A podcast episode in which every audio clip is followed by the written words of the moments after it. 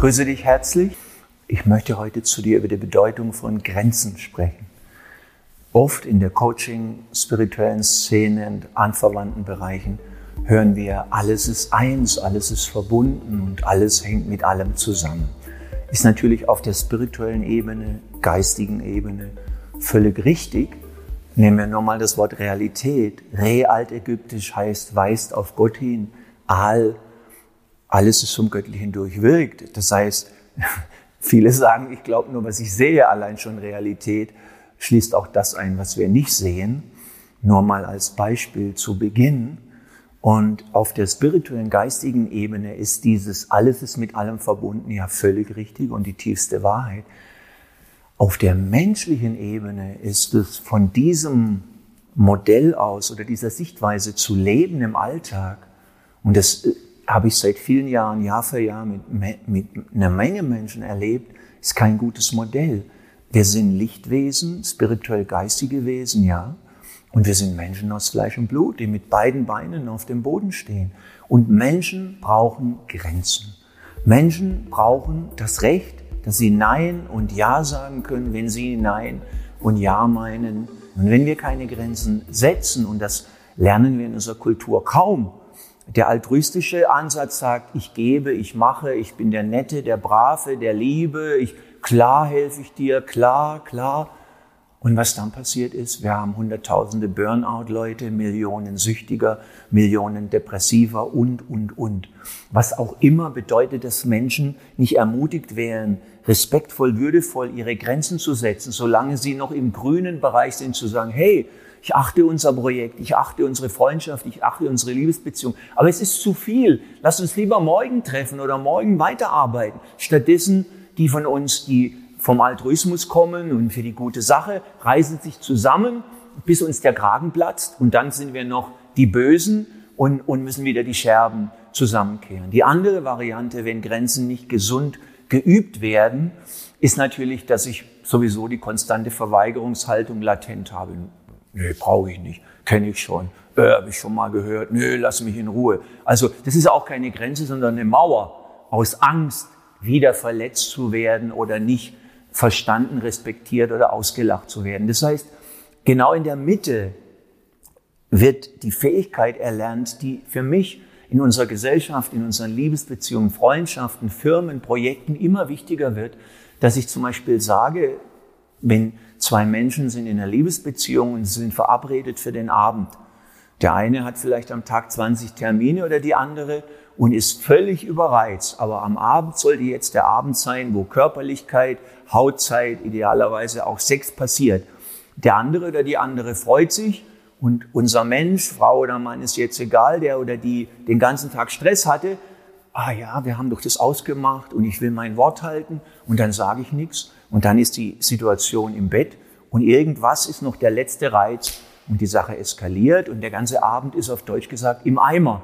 Und es wäre ganz leicht zu vermeiden und es hat schon gar nichts mit Liebe zu tun, ob wir uns lieben oder nicht, wenn wir lernen würden zu sagen, hey, ich bin müde, ich bin völlig kaputt, lass uns morgen Abend, da werde ich wieder erholt sein oder morgen Nachmittag, heute legen wir einfach die Beine hoch, wir gehen irgendwo Gutes hin essen oder machen einen Spaziergang in der Natur oder machen irgendwas oder wir sehen uns gar nicht, dass ich wieder mich beruhigen und meine Nerven erneuern kann. Und morgen freue ich mich total auf dich zu sehen, darauf dich zu sehen.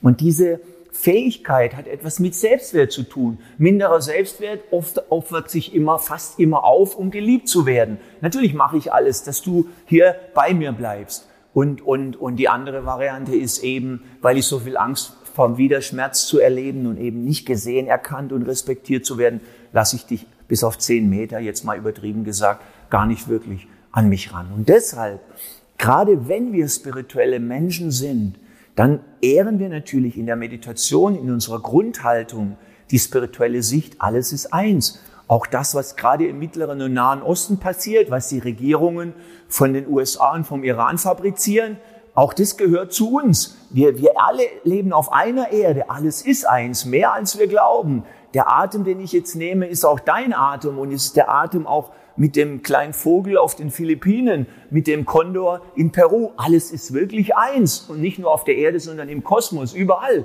Nur wenn unser Leben gelingen soll, dann müssen wir uns auch als Frauen, Männer, Väter, Mütter, Angestellte, Arbeiter, Chefs und was immer unsere Funktion ist, ernst nehmen und verstehen, wenn ich eine Grenze setze und dir sage, ich bin kaputt, ich kann jetzt nicht mehr dieses, lass uns morgen weitermachen, dann mache ich das, weil ich dich liebe und dir vertraue, dass ich dir so vertraue, dass ich mich zeige, dass du mich kennenlernen kannst und wir unsere Freundschaft, Liebesbeziehung, unser Projekt, unsere Firma beschützen. Und nicht umgekehrt. Ich sag dir das und dann denkst du, oh, der liebt mich ja gar nicht, auf den kann ich mich nicht verlassen.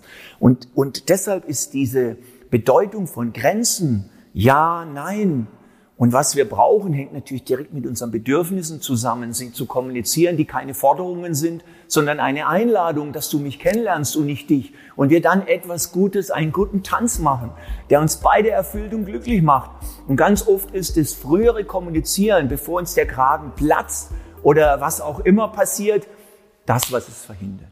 Und das hat mich selber viele Jahre gekostet, die Bedeutung von gesunden Grenzen, nicht von Rechthaberei, sondern von gesunden Grenzen, die meinem Gegenüber eine Chance geben, mich zu kennen und die mir eine Chance geben, mein Gegenüber zu kennen. Und das möchte ich dich einladen, die nächsten Tage, Wochen, Monate mit Würde zur wichtigsten Person und du bist die wichtigste Person deines Lebens. Du warst in jedem Moment deines Lebens bei dir.